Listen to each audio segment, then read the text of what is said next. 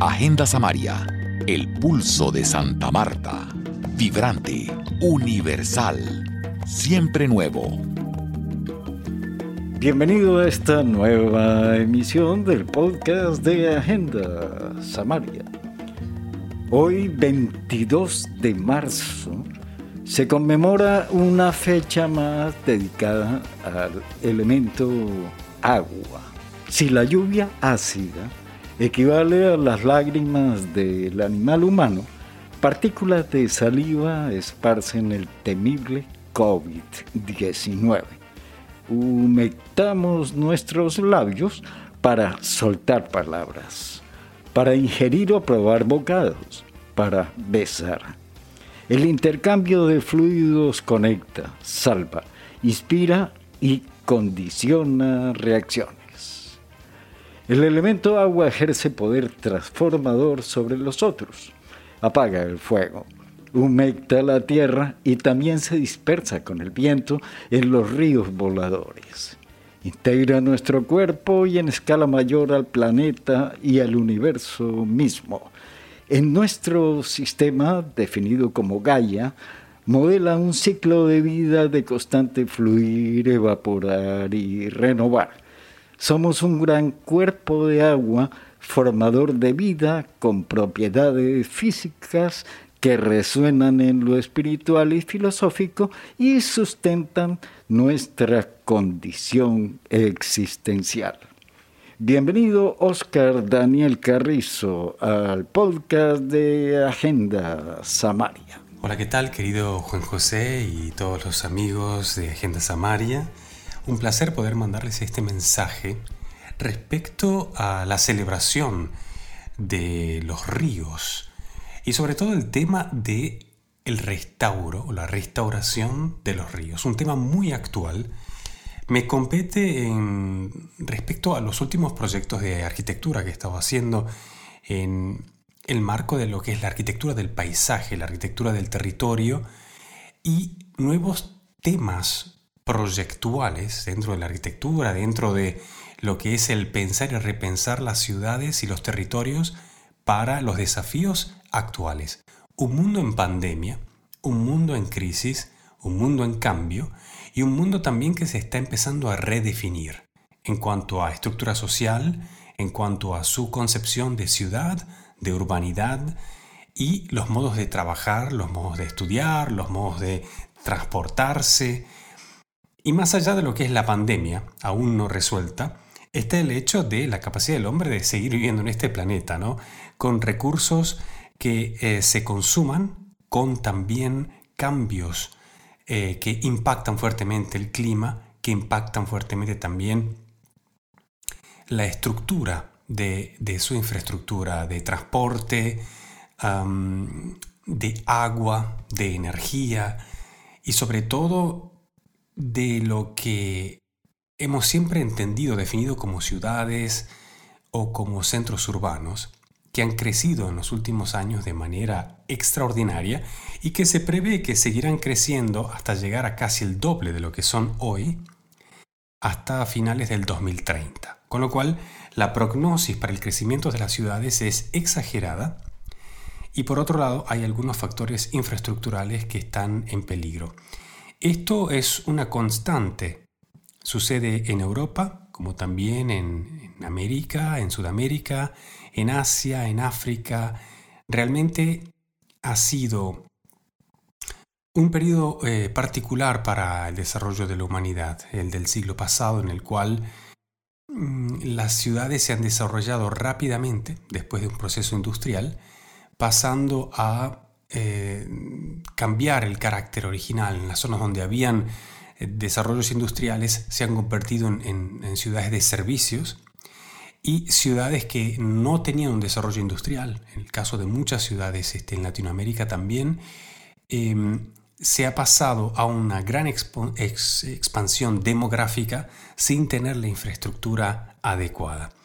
Con lo cual, eh, en, en en ambos casos, sea digamos de países desarrollados industrialmente que han tenido que cambiar y transformarse, como países subdesarrollados industrialmente que han tenido que pasar a reorganizarse porque se han expandido mucho las ciudades sin infraestructura, ambos casos son extremos.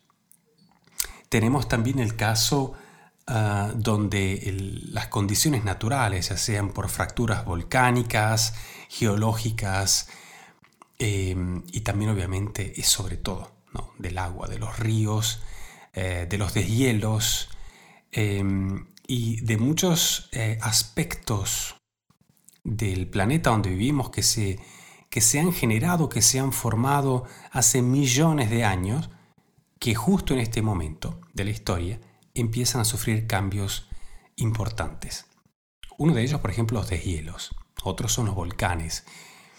Con lo cual estamos en un periodo donde ese cambio que sucedió hace millones de años para formar, digamos, la estructura que hoy conocemos en ciertos puntos eh, de la geografía de nuestro planeta, como por ejemplo en los Alpes suizos, eh, que, se constituyen, eh, digamos, geológicamente mm, por, por, cosas que han sucedido hace millones de años y que con el tiempo va cambiando, va cambiando, va cambiando, y justo coincide que en este tiempo estamos empezando a ver, obviamente, cambios fundamentales en esa geología, grandes deshielos, grandes derrumbes, grandes cambios de posición de placas, y obviamente eso conlleva Em, por lo menos un gran estudio para prevenir catástrofes en las ciudades así como las conocemos y al mismo tiempo también tratar de redefinir las necesidades actuales y las que son inmediatas para los próximos 10, 20, 30 años. Actualmente estoy trabajando en un proyecto de restauración de las líneas de agua, es decir, prácticamente restauro de, ríos de toda la zona del Parque del Pilat, que desciende hacia el valle urbano de la ciudad de Firminy y Saint-Étienne em, en, en, la zona de la Loira, digamos, en Francia. Esta es una zona muy particular, eh, con la presencia de muchos elementos, este, edificios y arquitecturas de alto valor, eh, protegidas culturalmente, mundialmente famosas, como es por ejemplo la zona del complejo habitacional de Le Corbusier, con la Casa de la Cultura, el eh, Palacio del Deporte y también la famosísima iglesia, templo, em, con una mítica forma eh, y efectos de luces, eh, todo un caparazón de hormigón armado, toda esta arquitectura que fuera construida ya luego de su muerte, pero que constituye una de las tres épicas arquitecturas más famosas del arquitecto suizo-francés eh, Le Corbusier del Unité de Habitación, que son las famosas torres, digamos así, de habitación con un concepto del cual podríamos hablar mucho, ¿no? de lo que han sido estos edificios enormes con apartamentos que, eh, bueno, en Europa han sido muy criticados también por la tendencia socialista comunista que podían tener y en América por, eh, digamos, tener un estilo prácticamente brutalista, ¿no? brutalista desde un punto de vista de muchísimo hormigón armado, como si fuera una gran roca, una gran nave, eh, nave o barco, ¿no? embarcación de hormigón. Pero más allá de los estilos, más allá de las historias, más allá de digamos, la cultura arquitectónica y el valor que tiene una obra así, em, este territorio que es como una gran ciudad que se desarrolla en línea eh, a través de un valle, un valle muy largo que prácticamente une la ciudad de Lyon con Firminy y que va por muchos, muchos kilómetros, creando una serie de ciudades que se establecen a lo largo de esta línea. En Lyon está el, río, digamos, que desemboca hacia el sur, en el Mediterráneo. Y a la fin de Firminy está otro río que va a desembocar hacia el norte, hacia el Océano Atlántico. Increíble cómo en este corredor de unos cuantos kilómetros de varias ciudades encontramos un cambio y una unión prácticamente entre el norte y el sur de Europa. Con lo cual, eh, si la lluvia cae hacia la derecha, desciende eh, hacia el Mediterráneo. Y si cae hacia la izquierda, desciende hacia el norte, hacia el Océano Atlántico. Esta es una conexión no solo geográfica, sino también cultural que ha marcado mucho de la historia europea en esa zona, muchos de los conflictos que ha tenido y también ya desde los romanos e incluso los celtas, todas las guerras que han enseñado estos territorios. La gente que ha vivido estos lugares eh, cuenta de mm, siglos y siglos de, bueno, muchos sufrimientos. Han vivido explotando los minerales, con lo cual ya desde la edad del hierro, esta gente ha vivido muy sacrificada. Es un territorio, es un paisaje que habla de mineros, que habla de arquitectura mm, pobre, de agricultura sufrida, de un paisaje de frondosa vegetación gracias a sus abundantes ríos. Cada uno de estos eh, eh, valles tiene un sistema más o menos de ocho ríos que baja hacia las ciudades en paralelo.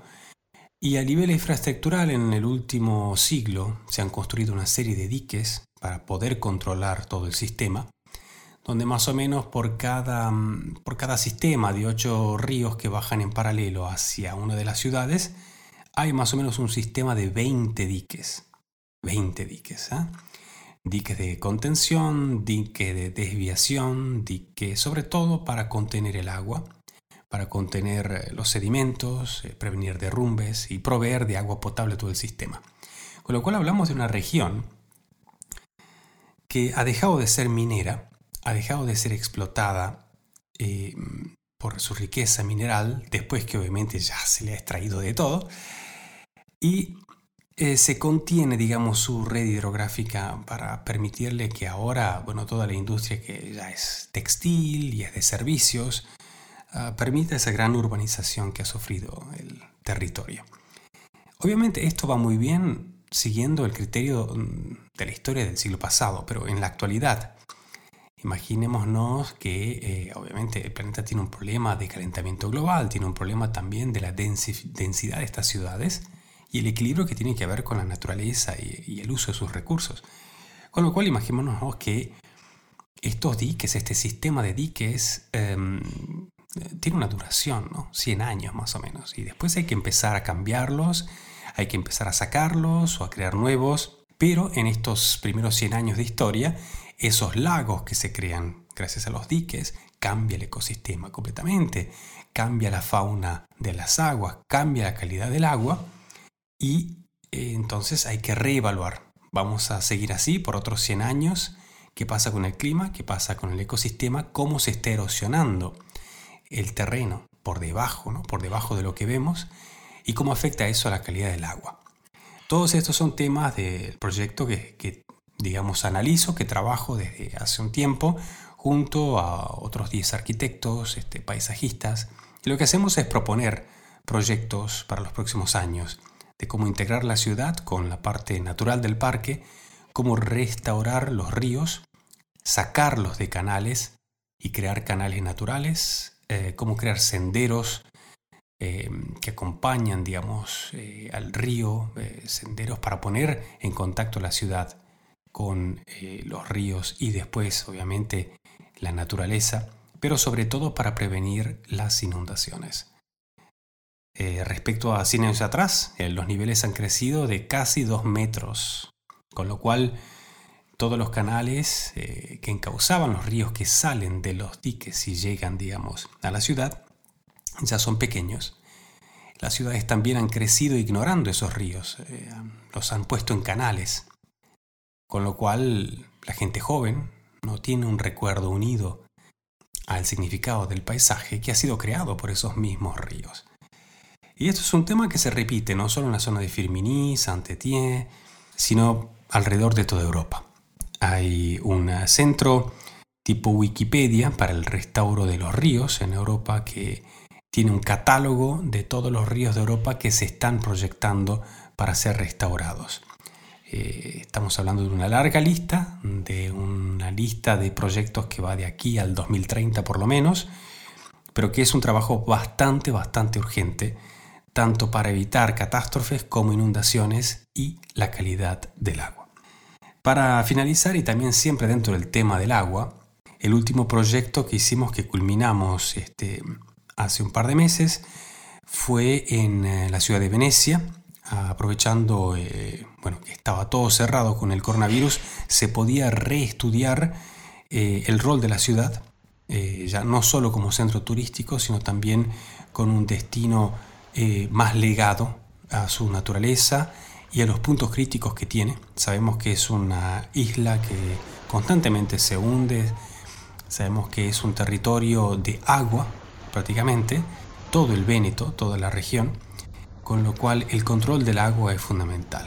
Y aquí el problema no son las inundaciones, que obviamente eh, es necesario, el paisaje vive de ser inundado y la vegetación, eh, sus eh, biotopos dependen de ser constantemente inundados.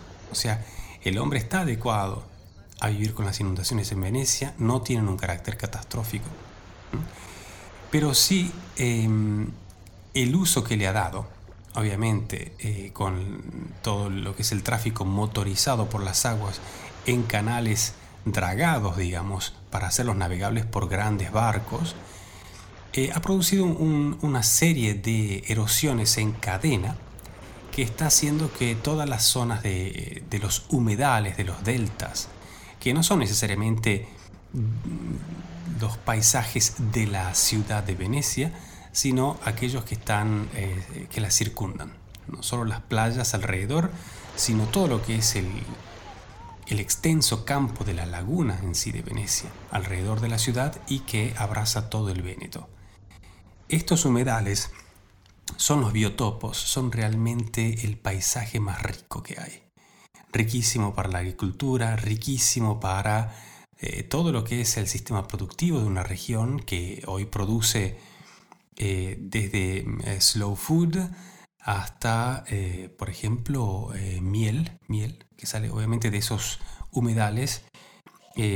uno de los proyectos que proponíamos era, por ejemplo, la reestructuración de la producción de miel de varena, miel de humedales, llevando, digamos, la producción de abejas a polinar eh, eh, limonium, eh, que sería una, planta que cuando se inunda, digamos, el humedal muere y la raíz da lugar al nacimiento de una segunda planta.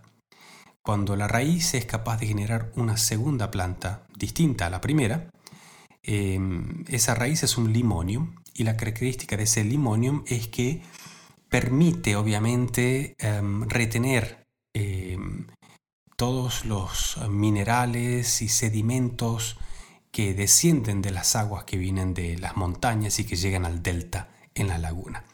Esos limonios, esas raíces contienen la tierra, la van eh, de alguna manera haciendo más flexible, la van haciendo siempre más maleable, permite que el territorio no se rompa a pesar de que eh, eh, se inunde constantemente con las aguas dulces y saladas. Entonces tenemos un territorio enorme de humedales, de deltas, em, de combinación de agua dulce y salada que genera un biotopo único en Europa y único en el mundo por su extensión. Creo que el único eh, parecido em, de alguna manera en extensión es em, el, delta de Houston, Texas, donde se produce una situación parecida, eh, agua dulce y salada, en una extensión eh, tan grande como el del delta del, del Véneto a Venecia. Uno de los proyectos que proponimos, por ejemplo, era precisamente de poner eh, abejas para polinar esos limoniums y hacer que la vegetación crezca y defienda esos humedales defienda de la erosión de las lanchas de alta velocidad y obviamente generar un nuevo sistema de canales controlados para esos vehículos. Eso es una propuesta dentro de quizás 100 distintos proyectos para toda la región que son estrictamente necesarios, que se empiezan a ejecutar ahora y que se van a llevar a cabo en distintas etapas este, de, de aquí a los próximos 30 años, pero también siguiendo un plano mm, para los próximos 100 años. O sea, lo que hablamos de arquitectura de territorio y su transformación y el impacto que eso tiene después en las ciudades y su actividad, eh, es siempre un plan que va de 30, 50, 60, 100 años. Con lo cual em, estamos en ese momento crítico de la historia, eh, donde pensar en las ciudades no es solo pensar en urbanismo, no es solo pensar en la gobernabilidad y su organización, no es solo pensar en infraestructura, es sobre todo pensar en sus aguas, pensar en sus ríos, en hacerlos visibles, en cuidarlos y establecer o restablecer una relación entre esos ciudadanos y esas líneas de agua. En ello reside mucho de la solución a la crisis infraestructural de nuestras ciudades y también a los puntos sociales de encuentro post pandemia. Esto ha sido todo y obviamente si eh, tenemos la oportunidad de charlar más en profundidad de estos proyectos en Agenda Samaria con gusto vamos a ir compartiendo las novedades. Les saluda Oski Daniel desde Suiza para Agenda Samaria con José Martínez y todos los amigos. Oscar, ha sido un verdadero placer contar con tus aportes de nuevo en Agenda Samaria. Oscar Daniel Carrizo, además de arquitecto, es un avesado y entusiasmado podcaster, creador de múltiples contenidos para la web y usted lo encuentra en su sitio oskidaniels.com. Si le gustan estos contenidos de Agenda Samaria, en nuestra página agendasamaria.org, usted puede hacer clic y volverse patrocinador de Agenda Samaria, el botón rojo que dice Patreon. Y una reflexión final. La claridad de una mirada es la necesidad número uno de la comunicación y el periodismo actual.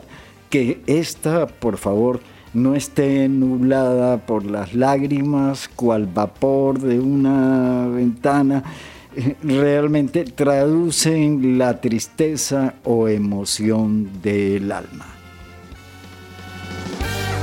Agenda Samaria realiza Juan José Martínez.